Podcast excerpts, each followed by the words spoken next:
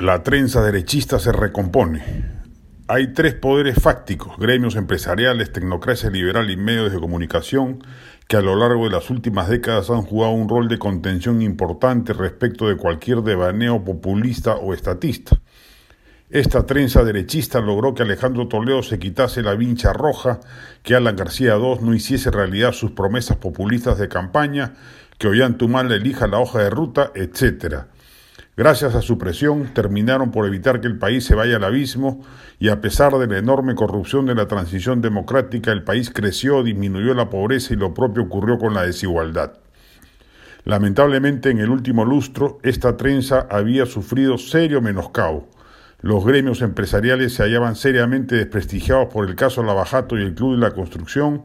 los tecnócratas liberales habían perdido capacidad de influencia al haber salido del Estado, y los medios atravesaban no solo una serísima crisis económica que perdura, sino que arrastraban errores de indulgencia cometidos sobre todo con el gobierno de Martín Vizcarra.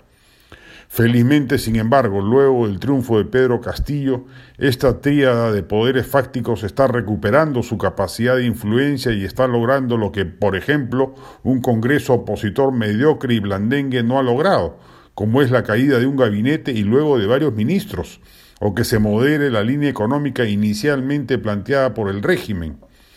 Los gremios se han modernizado y entendido que su rol político no puede ser, entre comillas, a lo bestia, y que bien dosificada la postura enérgica es mucho más decisoria.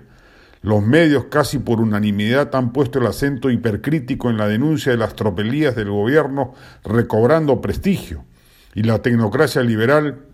ha logrado compensar su ausencia de las instancias de decisión públicas con una presencia mediática influyente.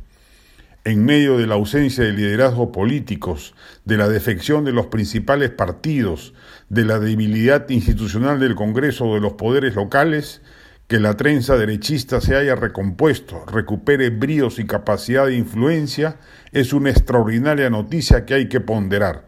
El Perú de estos años críticos lo va a agradecer.